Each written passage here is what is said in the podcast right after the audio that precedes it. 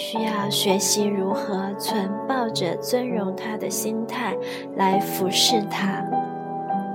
一个警告：在他疏于对你的照顾，或者不能在生活的琐事中帮助你的时候，你不要有被冒犯之感。天赋上帝最有权威，他至高无上，发号施令，他是万王之王。他也创造了一些具有领袖天分的男人，就是要发号施令的男人。在《妻子荣耀的帮助者》一书里，我称他们为领袖型男人，因为领袖风范是他们的主要气质。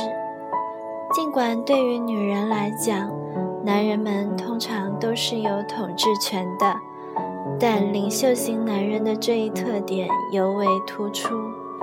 虽然表面看来，他们几乎没有一点温存和耐心，他们通常会被选作长官、政治家、演说家、公司领导者。第五章。领袖型男人，领袖型男人仿佛从山顶俯瞰生活，他们所看到的是广阔的图景，而不是个体或私人的需要。领袖型男人不能容忍身边那些拖后腿的人、寻找借口的人，或者抱怨自己命运的人。领袖型男人是那种雷厉风行的人，并且有计划性。常，领袖型男人倾向于领导他人。如果你将嫁给一位领袖型男人，你又希望他成为一位仁慈、诚实、强悍，并且成就上帝旨意的人，那你必须做好准备，全然的尊荣他、敬重他。每位国王都需要一位王后。当他得到王后的信任及赞美时，他会竭尽全力发挥自己的潜力，成为一位卓越的领导者。在第十五章跳蚤中，你将更详细的学习到“敬重”一词。如果你有幸嫁给一位领袖型男人，那么通过这一学习。你将荣耀你将来的婚姻，而不是被其折磨得心力憔悴。作为一位王后，你会拥有快乐和荣耀。当然，这也意味着你要承担更多的责任。你的生活将是一种服侍的生活。首先是服侍你的国王，然后服侍那些你男人所关心的人。嫁给领袖型男人，国王的生活。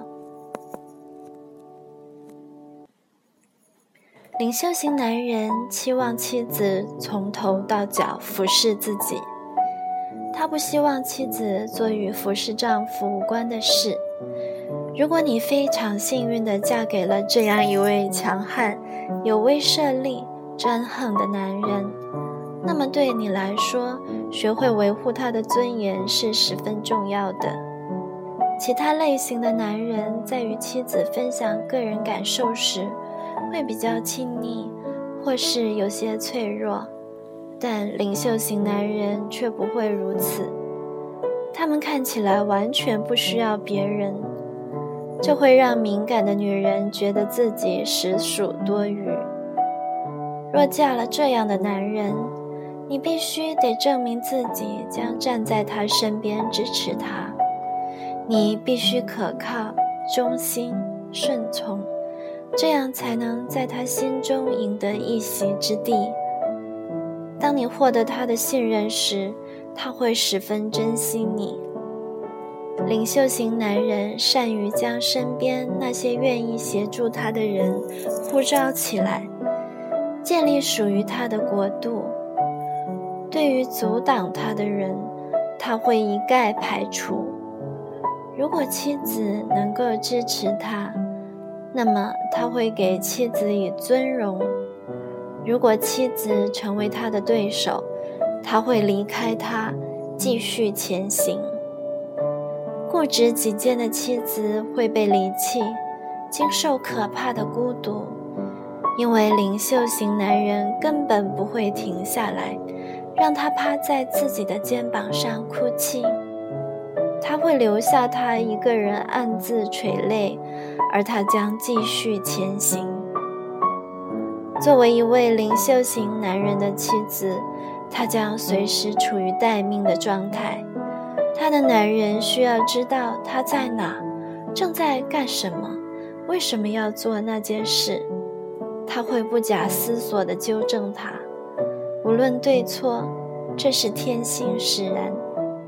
一个女人若是嫁给了领袖型男人，她要比其他女人受到更多的束缚，但所得的回报也是巨大的。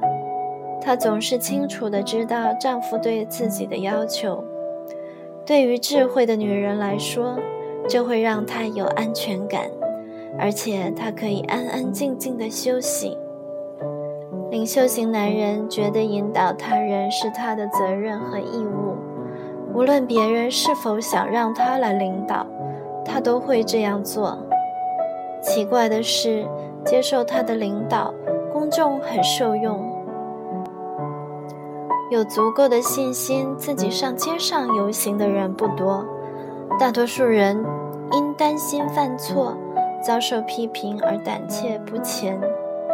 领袖型男人却愿意冒险、勇敢前行，他们充分领受了上帝创造王者般男人的目的。他们的道路并非平坦易行，因此雅各说：“我的弟兄们。”不要多人做师傅，因为晓得我们要受更重的判断。雅各书三章一节。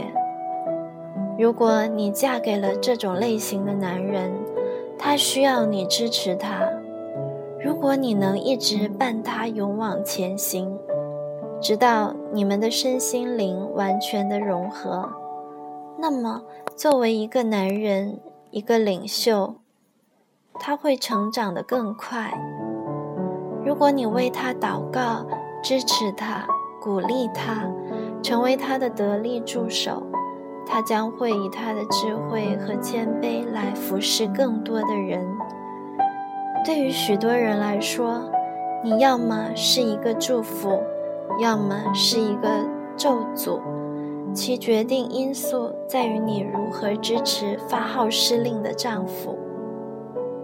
一个优秀的领袖型男人所看到的是更广阔的图景，并竭力去帮助更多的人，即使为此付出自己及所爱之人的生命也在所不惜。如果他是一个正直的人，他将节省开支来帮助需要他的人，但最后他通常会出人头地。如果他不是一个正直的人，他会非常自私，他会用别人的资源满足自己的利益。一位好妻子会知道这种不同，并且能够帮助丈夫成为一位卓越的领袖。国王需要王后与他分享名誉与荣耀，这也是为什么领袖型的男人需要妻子绝对忠诚的原因。没有女人的崇拜，他的成功会归于寂寞。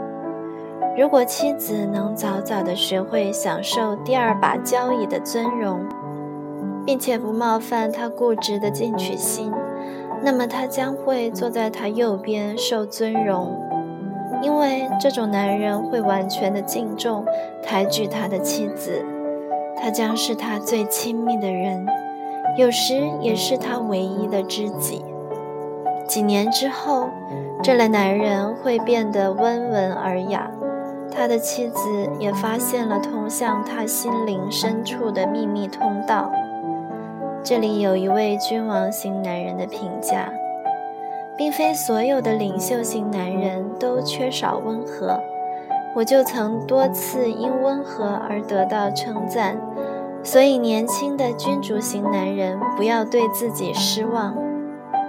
文章继续：领袖型男人如果变坏，很可能残暴、自私、傲慢。最重要的是要记住。领袖型男人对事物的反应取决于妻子对他的态度。当一个领袖型男人，无论他是否是基督徒，被妻子所遵从，那么作为帮助者，他将会发现他的男人非常具有保护力，非常善于支持他。在大多数婚姻里，斗争不是因为他狠心。或者邪恶，而是因为他希望得到顺服、荣耀和尊重。如果他没有得到这些，他的反应会很糟糕。领袖型男人通常喜欢你按时有序的用美食服侍他。如果你是一个特别棒的厨师，他会因此而感激你。但他绝不会在厨房里给你帮。领袖型男人愿意谈论他的计划、理想和未尽的事业。他有目标，不感情用事，不喜欢谈论琐事。他站在山顶上看问题，目光极其深邃。他希望妻子能提醒他注意一些个人细节。领袖型男人生病、无助。奄奄一息时，他会极为不安，因为此时他看不到自己被需要的价值。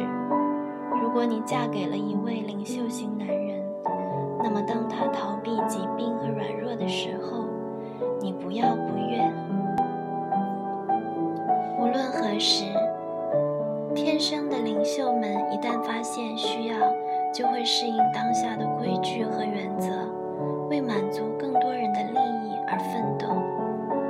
领袖型男人不会就如何支配金钱和妻子商量。如果他的妻子觉得帮助丈夫决定如何支配金钱是他的权利，那么他将陷入一场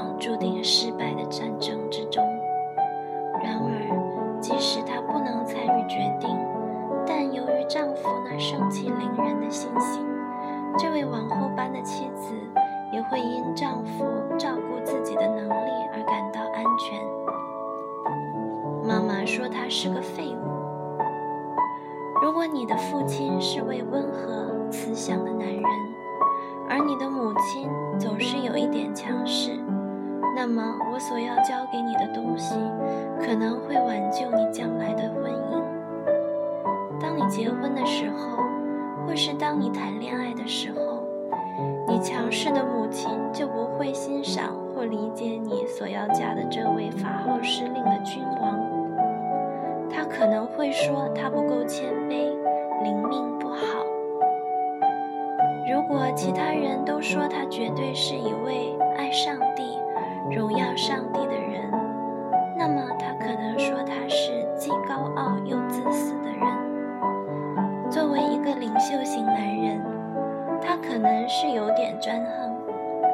在他的世界中就是会这样。他渴望得到服侍，并以为你会满心欢喜，积极地遵行他的命令，这是他的天性。如果你没有足够的智慧，你会因母亲对他的轻蔑而摇摆不定。不要让这样的事情发生在你身上。如果你有足够的智慧，你将会明白，你母亲是以你父亲的祭司型特征来衡量每一个男人。对他而言，好男人就要温和、慈祥、体贴。在他眼里，他只看到你丈夫不好的一面，而这令你开始挑剔他。对于母亲的态度，你要有耐心。他以你父亲为榜样来衡量所有的男人，这荣耀了你的父亲。但你领袖型的丈夫走的是不一样的道路。现在，如果你知道你那体贴温柔的父亲是一个祭司型的男人，而你的母亲总是聘金司晨，那么你必须像先前所做的那样，制作一份文档。这份文档更要有针对性，因为你可能拥有一颗温柔的心，和你那强势的母亲都需要它。拿出一张可爱的信签，给自己写封信。日后，当你发现自己很难降服于你那至高无上的丈夫时，就读读这封信。这封信会向你解释这个潜在的问题，并告诉你当问题出现时你应该如何回应。真诚地许下一些诺言吧。在这份文件上注明日期，然后把它卷成卷轴，并系上丝带，放进你的百宝箱。某一天，可能比你想象的要快，你将结婚。总有那么一天，你会对颐指气使的丈夫感到气馁的。你会跟你的母亲抱怨他，而你的母亲将会在这个时候告诉你。早料到会如此了。此时，如果你想起这份系着丝带的文档，那就拿出来读读吧，它会改变你的想法。把它也给你的母亲看看吧，有可能她也会改变的。这些文档与百宝箱里的东西是不一样的。百宝箱是针对你将来的婚姻，用文字形式嘱咐你。然而，你可能会忘记你在书页上所写过的东西。但是，当你为自己的百宝箱预备丝带文档时，你就不会那么容易忘记了。这一行动将会把你写的内容刻在你的心板上。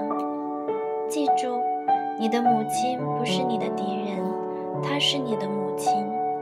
当你生病时，她会照顾你，当你低迷时，她仍旧相信你；当你需要时，她甚至可以把生命给予。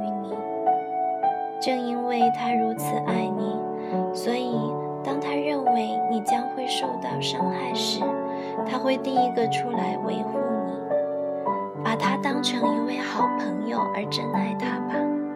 但是记住，一旦结婚，你的忠贞就要全部给予你的丈夫，你必恋慕你丈夫，你丈夫必管辖你。创世纪三章十六节。总有一天，你也会成为一位母亲，那时你将会理解，作为母亲有一种保护女儿的本能，所以你要以智慧。爱心和耐心面对你的母亲，同时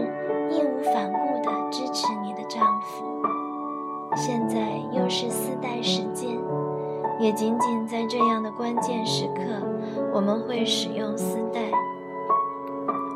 你的百宝箱。如果你嫁给了一位领袖型男人，你必须记住。不是他自己硬要对你发号施令，他被造就是要成为一位至高的领导者。写下你对领袖型丈夫的承诺。